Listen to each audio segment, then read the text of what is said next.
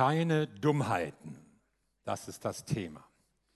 Wir haben ja in Hamburg eine Wandelhalle. Und wenn man an das Wort Wandeln denkt, dann stellt man sich so ein geruhsames, feierliches Schreiten vor. Aber in der Wandelhalle ist das gar nicht so. Da ist ein Gerenne und ein Gewusel, denn sie gehört ja zum Bahnhof und unser Bahnhof ist ja bekanntlich der größte Bahnhof Deutschlands, was das Fahrgastaufkommen betrifft. Und da ist alles andere als Ruhe im Wandeln. Und wir haben uns ja in diesem Jahr mit dem Thema befasst, folge mir nach, sagt Jesus. Und wir haben das in drei Begriffe aufgeteilt. Sitze, ihr erinnert euch an das Sitzen, unsere Position in Jesus Christus. An Stehe, ihr erinnert euch an die schöne römische Rüstung. Und jetzt geht es ums Wandeln. Und beim Wandeln geht es in der Bibel immer um den Lebensstil. Es gibt eine ganze Reihe von Versen im Neuen Testament, die sagen, wie wir wandeln sollen, wo ausdrücklich steht, wandel so oder so oder so. Und heute geht es los mit Wandle in Weisheit, deshalb keine Dummheiten.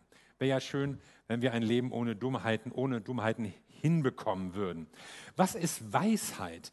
Der Duden belehrt uns, Weisheit ist auf Lebenserfahrung, Reife, Gelehrsamkeit und Distanz gegenüber den Dingen beruhende, einsichtsvolle Klugheit.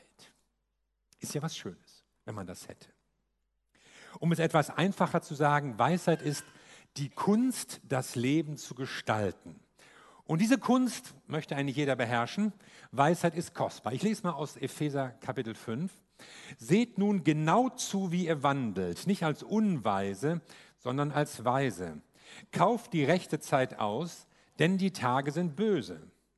Darum seid nicht töricht, sondern versteht, was der Wille des Herrn ist. Und berauscht euch nicht mit Wein, worin Ausschweifung ist, sondern werdet voller Geist, indem ihr zueinander in Psalmen und Lobliedern und geistlichen Liedern redet und dem Herrn in euren Herzen singt und spielt. Also das Ziel ist, wandelt in Weisheit, beherrscht die Kunst der gelungenen Lebensführung lernt es, gute Entscheidungen zu treffen. Ich meine, wie viele schlechte Entscheidungen hast du schon getroffen in deinem Leben? Und an welchen leidest du jetzt noch? Wie kann das laufen mit der Weisheit? Paulus, kannst du uns helfen? Paulus stellt uns vier Fragen in diesem Abschnitt. Und die erste Frage lautet, wie sorgfältig bist du? Seht nun genau zu, wie ihr wandelt oder achtet genau darauf, wie ihr lebt. Also wir sollen leben, nicht nur irgendwie, läuft schon, wird schon gehen, ja, läuft bei uns. Du sollst genau zusehen. Akribisch ist das Wort, das hier steht. Akribos im Griechischen. Und wir sagen akribisch, wenn wir meinen, etwas wird peinlich genau untersucht, sehr akkurat durchgeführt, sehr präzise gedacht. Das ist akribisch. Ja? Man ist richtig konzentriert bei der Sache. Höchste Konzentration, pflegte Yogi Löw immer zu sagen. Höchste Konzentration. Und wenn man eben nicht höchste Konzentration hat, dann passiert sowas wie gestern Abend. Also es ist wichtig genau zuzusehen, wie man wandelt und es nicht nur irgendwie passieren zu lassen. Und dafür lohnt es sich, Mühe zu geben. Und das Wort könnte man bildlich übersetzen mit den Nagel auf den Kopf treffen. Den Nagel auf den Kopf treffen. Und das ist ja gar nicht so einfach. Ich erinnere mich an eine Situation, da wollte ich einen Freund in Hamburg besuchen. Eigentlich, eigentlich wollte ich ihn gar nicht besuchen und ich war in seine Schwester verliebt, muss ich ehrlicherweise sagen. Und deshalb wollte ich nach Hamburg kommen. Und er sagte zu mir, ja, du kannst kommen, aber wir haben an dem Tag als Gemeindejugend einen Baueinsatz in unserem Gemeindecafé, da kannst du dann mitarbeiten. Oh, hatte ich natürlich keinen Bock drauf, aber war jetzt nicht anders möglich und ich dachte, Ihr Vater war der Bauleiter, dachte ich, vielleicht machst du eine gute Figur, kann ich auch mal helfen. Also hieß es dann Ärmel hochkrempeln und ich fand mich dann an diesem freien Samstag auf dieser Baustelle ein und ich schaffte es dann irgendwie, oder meine Aufgabe war dann, auf dem Dach große Bretter festzunageln. Das Dach eben mit langen Nägeln und einem dicken Hammer. Und ich habe es dann irgendwie hingekriegt, dass dieses Mädchen, von dem ich erzählte, in die ich verliebt war, sie immer die Nägel gehalten hat. Und ich habe gehämmert. Und ich habe ordentlich gehämmert und kräftig geschlagen. Und ich wollte ja schnell fertig werden und auch ein bisschen Eindruck machen. Und dann sah das ein anderer junger Mann und sagte zu ihr, oh, also diese, Schläge, diese ausholenden Schläge sah, hast du nicht Angst, dass der daneben haut? Und dann sagte sie, Matthias haut nicht daneben. Ich meine, schön wär's, ja? Schön wär's, wenn wir im Leben immer den Nagel auf den Kopf treffen. Schön wär's, wenn wir im Leben nicht daneben hauten. Aber hast du es immer hingekriegt? Hast du immer den Nagel auf den Kopf getroffen? Oder wie viele krumme Nägel in deiner Lebensgeschichte zeigen, dass du es eben nicht getroffen hast? Und dass du nicht genau zugesehen hast und dass du eben nicht weise gehandelt hast. Und wenn der Nagel erstmal krumm ist, das ist schwierig. Je weiter drin, desto schlimmer. Dann haut man da rum und zieht und irgendwie, alles dauert. Mindestens Zeit wird verplempert. Wie können wir lernen, den Nagel auf den Kopf zu treffen? Und jetzt wollt ihr natürlich noch wissen, wie die Sache da auf dem Dach ausging. Also es war dann tatsächlich so, wie sie gesagt hatte. Matthias haute nicht daneben. Und so konnte sie mit ihren 16-jährigen Violinfingern unbeschädigt nach Hause gehen an diesem Abend. Und, und als ich dann einige Zeit später mit einem großen Blumenstrauß und einer teuren Weinflasche bei ihren Eltern aufschlug, da hat auch alles gut geklappt. Ja, also von daher hat das anscheinend mit diesem Baueinsatz insgesamt die erwünschte Frucht gebracht. Es kommt darauf an, dass du als Christ weise wandelst. Es kommt nicht nur darauf an, ja, bin ich Christ. Immer mal taufen lassen. Gehört zu einer Kirche. Lebst du auch weise? Triffst du gute Entscheidungen? Oder ist dein Leben ein Balken voller krummer Nägel? Wir brauchen Weisheit in vielen Situationen. Am Arbeitsplatz musst du Entscheidungen treffen. Fragen von Versicherung, Geldanlagen, Geschäft, Erziehung, Familie. Überall soll es gelingen. Überall wollen wir eigentlich gute Entscheidungen treffen. Überall wünschen wir uns das. Und das ist gar nicht so einfach. Es gibt so viele Optionen, so viele Möglichkeiten. Man könnte so machen, es wäre aber auch anders möglich. Aber die Kunst, gute Entscheidungen zu treffen, das ist Weisheit. Zu unterscheiden zwischen gut und böse, richtig und falsch, wichtig und unwichtig. Und Gott sagt, ihr könnt das lernen, ihr könnt weise Menschen werden. Ihr müsst nicht als Unweise leben sondern ihr könnt als Weise leben und damit eben mit Sorgfalt, mit Aufmerksamkeit, so beginnt es, könnt ihr den Nagel auf den Kopf treffen. Zweite Frage. Wie gehst du mit deiner Zeit um? Kauf die rechte Zeit aus, denn die Tage sind böse. Also Wandel im Umgang mit der Zeit. Naja, Zeit haben wir alle nicht, oder? Oder doch? Wir haben eigentlich Zeit. Die Frage ist nur, wie füllst du sie und was machst du in der Zeit? Zeit ist etwas Kostbares, denn sie vergeht und man kriegt sie auch nicht wieder. Alles andere kann man ersetzen, wenn irgendwas kaputt geht oder irgendwie sowas. Aber die Zeit, die verloren ist, die ist weg. Und deshalb sollen wir sie auskosten. Im Griechischen gibt es ein Wort für Zeit, Kairos, und das meint so den Zeitpunkt, den richtigen, guten Zeitpunkt. Der steht auch hier im Text. Und die Griechen hatten jetzt auch die Vorstellung von Kairos als einer Gottheit. Und das Besondere an dieser Gottheit war die Frisur. Kairos hatte vorne nämlich einen ausgiebigen Haarschopf und hinten eine Glatze.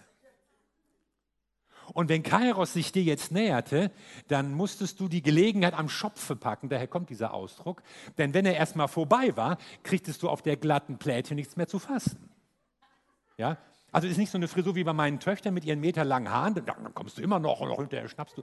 Aber bei Kairos ist vorbei. Ja, hier wurde das schon ausprobiert. Guckt mal in eurer Nähe, ob da irgendein Bruder ist, der zumindest einen Kairos Hinterkopf hat. Dann könnt ihr das mal ausprobieren. Und deshalb sagt die Bibel, Kauf die Zeit aus. Ja, Carpe diem, sagten die Römer, nutze den Tag. Wer weise ist, der weiß sich seine Zeit gut einzuteilen und auch so Prioritäten im Gleichgewicht zu halten. Zeit für Familie, für Beruf, für Freunde, für Erholung, für Gott. Man könnte für viele gute Dinge mehr Zeit aufwenden. Man könnte alles länger machen. Aber die Zeit ist begrenzt. Wir müssen also weise sein, um zu lernen, unsere Zeit gut einzuteilen. Man kann das auch nicht so schematisch machen. So und so viele Stunden hier, Minuten da. Das ist manchmal gar nicht so einfach.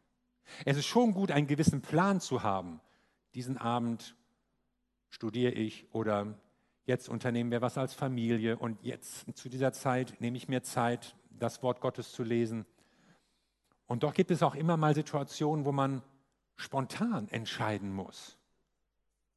Und da kommt es auf Weisheit an. Hoffentlich hast du sie. Mit deiner Zeit, die verrinnt, gute Entscheidungen zu treffen, damit alles, was wichtig ist und was wert ist, getan zu werden, in deiner Zeit unterkommt. Und Paulus sagt, die Tage sind böse. Ja, warum sind sie böse? Die Zeit ist böse, weil sie uns wegläuft. Dann ist sie weg. Die Zeit, Gutes zu tun, wird immer weniger. Die Zeit, unseren Auftrag als Christen in der Gemeinde, in der Gesellschaft zu erfüllen, die wird immer geringer. Irgendwann ist sie zu Ende. Chancen werden verpasst, Gelegenheiten streichen vorüber, wohl dem, der seine Zeit gut ausnutzt.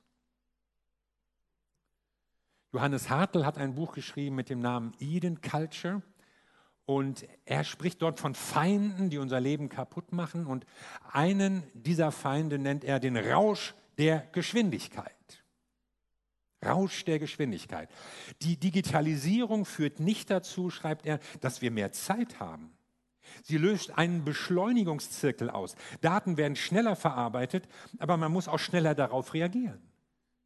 Ja, heute kannst du am Heiligabend noch um 15 Uhr eine Mail bekommen und dann ruft dich jemand um halb vier an, ja, hast du meine Mail nicht gelesen? Also es, es wird immer schneller, es wird immer hektischer. Wir versuchen immer mehr in die gleiche Zeit reinzukriegen. Wir, wir haben gar nicht mehr Zeit, es passiert nur mehr in der Zeit. Warum ist Burnout eine der Modekrankheiten unseres Zeitalters? Weil wir zu viel reinpacken. Und das ist gerade nicht gemeint mit Zeit auskosten, noch mehr machen, noch mehr versuchen, noch mehr reinstopfen, sondern weise zu sein im Umgang und in der Einteilung der Zeit. John Malcoma, ein Buchautor, schreibt, Eile tötet alles, was uns teuer ist. Spiritualität, Gesundheit, Ehen, Familien, durchdachte Arbeit, Kreativität, Großzügigkeit. Eile ist ein soziopathisches Raubtier, das in unserer Gesellschaft frei herumläuft. Wir lassen uns hetzen, weil Dinge angeblich so wichtig sind. Ich staune immer, wenn ich so in Übersichten lese, was Leute so, wie viele Stunden sie vor dem Fernseher oder in sozialen Medien verbringen. Ich frage mich, was haben die Leute vorher gemacht in dieser Zeit? Was mache ich in dieser Zeit, der ich das nicht tue? Hast du Weisheit, deine Zeit einzuteilen für das, was wirklich wichtig ist? Oder bist du getrieben von irgendwelchen Sachen, die angeblich gemacht werden müssen, die einfach deine Neugierde dich treibt zu machen? Und da klickst du manchmal auch so durch, kommt noch der Film und noch der Clip und diese Szene und Stunden später. Du hast den ganzen Kopf voller Handlungstrümmer, aber es ist eigentlich nichts passiert. Aber die Zeit ist vorbei. Zu einer weisen Zeiteinteilung gehört auch Ruhe, gehört auch mal Nachdenken, Beten, einen Gottesdienst besuchen, lesen, mit Menschen reden, nicht immer nur gucken, oh, was kann ich noch schaffen, was muss ich noch unbedingt machen. Wie gehst du mit deiner Zeit um? Und jetzt drittens, dritte Frage, wie verstehst du Gottes Willen? Darum seid nicht töricht, sondern versteht, was der Wille des Herrn ist. Also Paulus spricht hier so in Gegensatzpaaren. Du sollst nicht töricht sein, sondern den Willen Gottes erkennen. Ja, aber wie? Wie geht das? Es geschieht durch Zeit mit Gott. Es geschieht durch Lesen in seinem Wort. Es geschieht mit oder durch Unterhaltung mit anderen Christen.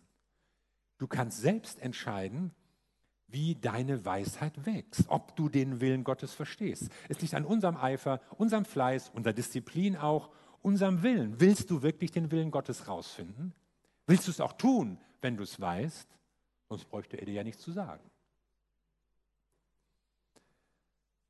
Und ich finde es interessant, dass es da keine Neutralität gibt. Entweder du kennst den Willen Gottes oder du kennst ihn nicht. Entweder du bist weise oder du bist dumm. Ich meine, töricht ist so ein Wort, das man nicht mehr so benutzt heute. Gemeint ist einfach Dummheit. Blöd. Ich bin doch nicht blöd. Ich meine, eigentlich sollte man sagen, ich bin doch nicht blöd, mir die Weisheit Gottes entgehen zu lassen. Ich kann für mein Leben herausfinden, was der ewige Gott weiß. Da gibt es eine Quelle des Wissens, die mir in meinem Leben in jeder Situation hilft, weil Gott die Übersicht hat. Wäre doch blöd, das nicht anzuzapfen. Ich meine, was hören wir uns alles an? Was gucken wir alles? Wie viele Influencer lassen wir in unser Leben hineinquatschen? Aber der ist einer, der wirklich die Übersicht hat. Da wäre es doch schlau zu sagen, ich höre, was der mir zu sagen hat, der allmächtige und allwissende Gott. Es gehört also zur Weisheit, den Weg Gottes zu verstehen. Jakobus weiß auch zu berichten, dass es auch eine irdische Weisheit gibt, menschliche Weisheit, sogar teuflische Weisheit. Es gibt also schlechte Weisheit. Etwas, was sich als Weisheit tarnt oder präsentiert. Aber es ist vielleicht doch nur irgendwas Okkultes oder eine böse Ideologie oder eine verführerische Lehre. Du brauchst also wieder Unterscheidungsvermögen, damit die richtige Weisheit in deinem Leben wächst. Und deshalb sollst du herausfinden, was ist Gottes Wille. Und die vierte Frage, wie genießt du? Und berauscht euch nicht mit Wein, worin Ausschweifung ist, sondern werdet voll Geistes. Jetzt geht es um Weisheit im Umgang mit Genuss. Und auch hier wieder ein Kontrast, das soll es nicht sein, berauscht von Wein. Und man kann ja von vielem berauscht sein, von Wein, von Essen, von Süßigkeiten, Kaffee, Sport, Tanz, Musik, alles Mögliche. Und viele Dinge, die eigentlich gut sind, die zum Genießen da sind, können irgendwann zu einem Zwang werden. Alles, womit du nicht mehr aufhören kannst, zeigt, du bist ein Gefangener. Und aus dem Genuss kann schnell Sucht werden. Und das passiert bei vielen Menschen. Wir leben in einer Zeit und in einer Welt, wo die Leute auf der Suche nach Genuss sind, nach schönen Gefühlen. Es gibt eine Erlebnisgier. Es gibt Reizschwellen, die immer mehr steigen. Ich finde den Text hochgradig aktuell. Wir wollen genießen, aber am Ende geraten wir in Süchte hinein. Und wir sind Gefangene, wir sind Geknechtete, wir sind Gejagte von irgendwelchen Süchten, die unser Leben gepackt haben. Und wenn du merkst, da gibt es irgendwas, wo du keine Wahl mehr hast, dann wird es Zeit aufzuwachen. Und achtet drauf, die Bibel ist ja nicht genussfeindlich. Hier steht ja nicht, sauft euch nicht voll Wein, sondern lebt asketisch. Sondern sie hat ein positives Verhältnis zum Genuss, zu Reichtum, zu Wohlstand. Solche Dinge, wir können sie aus Gottes Hand nehmen und wir sollen sie genießen heißt es in der Bibel. Aber sie dürfen uns nicht beherrschen. Und deshalb setzt Paulus der Berauschung nicht die Enthaltsamkeit, die karge Askese entgegen, sondern was er tut ist und sagt, werdet erfüllt mit Heiligen Geist. Werdet begeistert von Gott. Denn erfüllt sein mit dem Heiligen Geist, das bedeutet ja, Gott kommt in unser Leben. Gott füllt unser Leben aus. Und Gott ist es, der dir Lebenssinn und Lebensfreude und auch Lebenslust geben möchte. Aber es geschieht in seiner Kraft, es geschieht durch seinen Heiligen Geist. Und damit ist es nicht wieder irgendetwas Zerstörerisches, was uns, uns am Ende kaputt macht, sondern Gott will dir ein bedeutungsvolles Leben schenken durch seinen Heiligen Geist. Gott sagt nicht nur einfach, nein, das darfst du nicht, jenes darfst du nicht, irgendwie so ein, so ein Verbotstyp, sondern er sagt, ich will, dass du ein begeistertes, erfülltes Leben führen kannst. Und dazu gebe ich dir meinen Heiligen Geist. Und wenn du jetzt fragst, ja, das brauche ich eigentlich, das will ich auch, ich will diese Weisheit, mir reicht's, dann sage ich dir drei Wege aus der Bibel, wie du an Weisheit herankommen kannst. Denn Weisheit kommt nicht automatisch. Die ist auch nicht angeboren. Die kommt auch nicht automatisch mit dem Alter, schön wär's. In der Bibel siehst du viele berühmte Persönlichkeiten, die gerade in ihrem Alter unweise waren, große Fehler gemacht haben. Ein David, ein Salomo, mehrere. Aber Weisheit kann man sich aneignen. Und ich finde in der Bibel drei Wege, wie man Weisheit erwerben kann. Und das erste ist gleich hier in Epheser 5, werdet voll Geistes, indem, jetzt kommt es nämlich, indem ihr in Psalmen, nee, zueinander in Psalmen und Lobliedern und geistlichen Liedern redet und dem Herrn mit euren Herzen singt und spielt. Also es kommt darauf an, was hörst du? Du sollst erfüllt werden mit Geist und das hat mit Musik zu tun. Lieder, die Gott ehren, die biblische Wahrheiten transportieren, die Jesus groß machen, die unsere Gedanken mit Gottes Gedanken füllen? Oder hörst du allen möglichen Schwachsinn? Weil, weil das gerade mal irgendwo läuft im Radio und nicht groß darauf achtest. Oder weil einfach die Musik oder der Text stimmt schon, ist ein bisschen blöd und gewalttätig und so. Aber ich finde einfach den Groove so geil. Was hörst du? Wenn du weise werden willst, dann musst du bei der Auswahl deiner Musik aufmerksamer werden. Musst du genau zusehen, was du hörst. Denn was du hörst, prägt dich. Warum wird in der Kirche seit 2000 Jahren gesungen? Weil sich Lieder bei uns einprägen. Weil dann, selbst wenn du dich an die Predigt gar nicht mehr erinnerst, gehen dir aber Liedtexte nach und du singst sie noch am morgigen Tage. Hoffentlich singst du gute Lieder und nicht irgendwelchen Blödsinn. Hoffentlich sind das Lieder, die Wahrheiten über Gott transportieren und die dich in deinem Glauben aufrichten. Ich kenne Situationen in meinem Leben, da singe ich Lieder, weil es mir irgendwie schlecht gehen will. Aber ich singe Lieder, weil sie mir ermutigende Wahrheiten Gottes zusprechen, weil es mich aufrichtet und weil es Zuversicht verbreitet. Die Musik die uns umgibt, prägt uns. Soweit jetzt der Rat von Paulus. Jetzt kommen wir zu Jakobus. Jakobus sagt folgendes: Wenn jemand von euch Weisheit mangelt, so bitte er Gott, der allen willig gibt und keine Vorwürfe macht, und sie wird ihm gegeben werden. Was? Nur darum bitten? So einfach? Kann das so einfach sein, an Weisheit zu gelangen? Hört sich so an. Aber zum Bitten gehört ja zunächst mal die Erkenntnis, da ist ein Mangel in meinem Leben. Mir fehlt eben der Durchblick.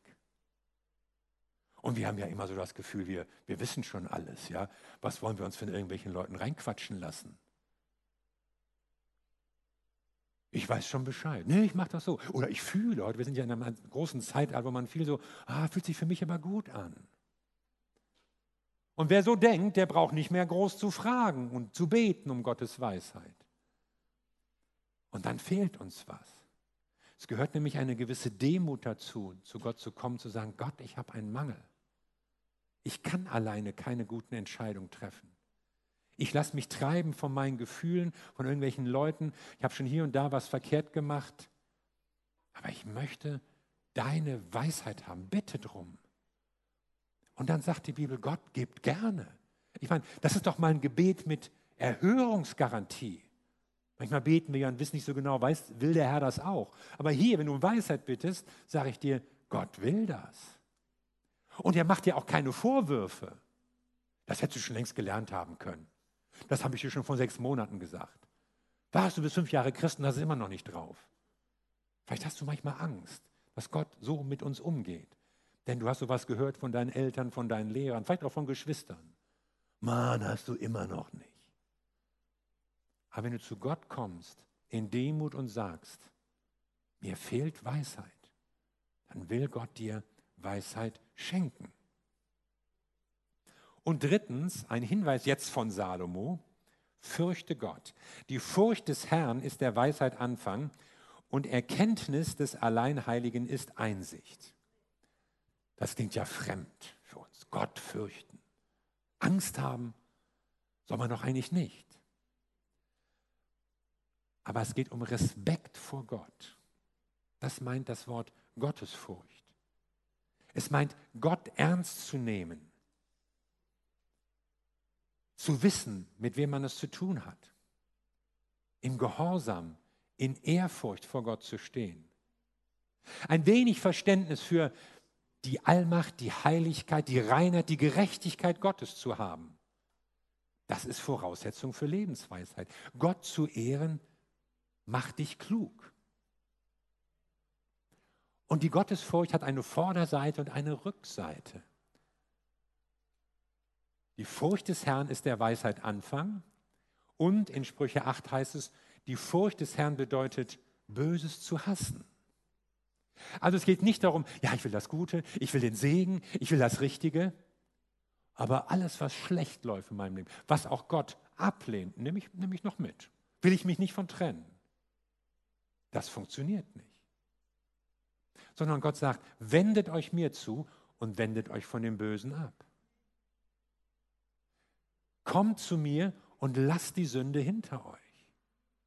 Lasst das hinter euch, was Gott verkehrt nennt.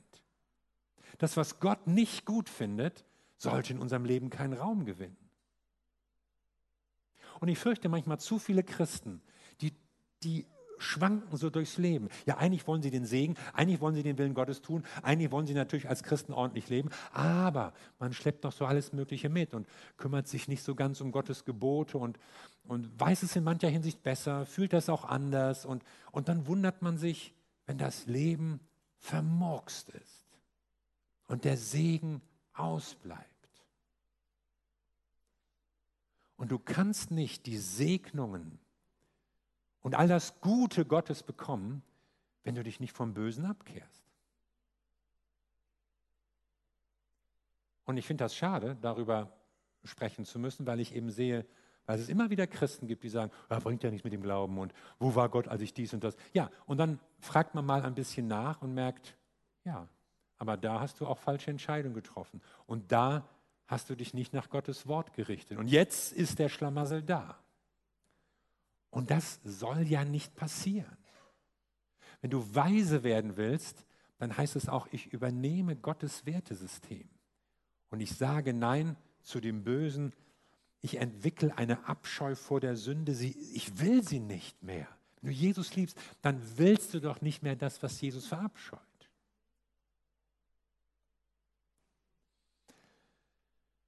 Ich will Weisheit. Ich will darin wachsen. Und vielleicht hat dich eine dieser Fragen berührt, eines der Beispiele angesprochen. Und du kannst das nochmal durchgehen. Wie lebst du? Bist du sorgfältig und aufmerksam? Wie nutzt du die Zeit? Wie verstehst du den Willen Gottes? Wie genießt du? Und du kannst dich auf den Weg machen und sagen, ja, ich will in Weisheit wachsen. Ich möchte voll Geistes sein, indem ich Gott anbete mit Liedern, die ihm Ehre geben. Ich werde Gott bitten, mir Weisheit zu schenken.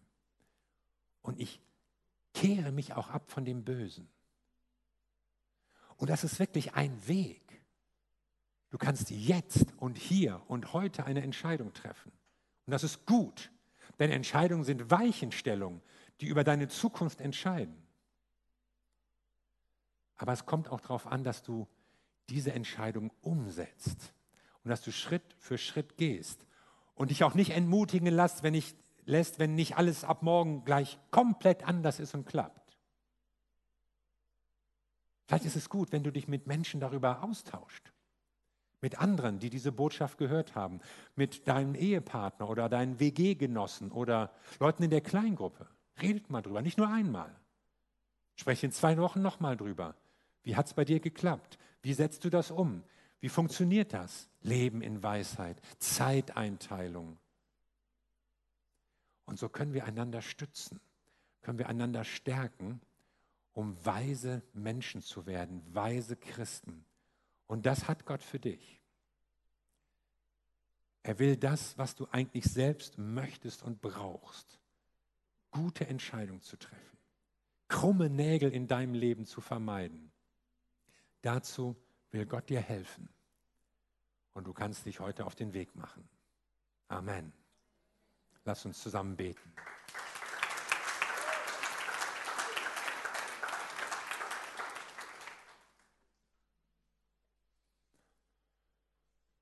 Wir danken dir, Jesus Christus. Du bist in unser Leben gekommen. Du lebst durch den Geist in uns und du willst uns Weisheit geben. Und ich möchte beten für uns, Herr, dass wir in der Weisheit wachsen. Ich will in der Weisheit wachsen. Meine Geschwister sollen in der Weisheit wachsen. Und ich möchte besonders für die beten, die jetzt eine Entscheidung treffen, dass du sie Schritt für Schritt führst, in der Weisheit zu wachsen. Und ich möchte auch für die beten, die mit Schmerzen auf ihr Leben oder manche Begebenheiten zurückblicken, die die vielen krummen Nägel sehen und gar nicht wissen, wie das jemals wieder gerade werden soll. Aber ich bitte dich, dass du ihnen Mut und Zuversicht gibst. Heute ist die Chance, heute ist der Tag, um anzufangen, ein weises Leben zu führen. Und ich bitte dich, Herr, dass du diese Zuversicht verbreitest und Menschen sich heute auf den Weg machen. Und dafür können wir jetzt beten, jeder für sich. Komm du mit deiner Not, komm du mit deinem Anliegen zu Gott. Vielleicht gibt es ganz konkrete Situationen, die du benennst, wo du weißt, hier fehlt es mir an Weisheit. Aber du willst es lernen. Es soll anders werden. Und wenn wir darum beten, wissen wir, da ist ein Gott, der hört.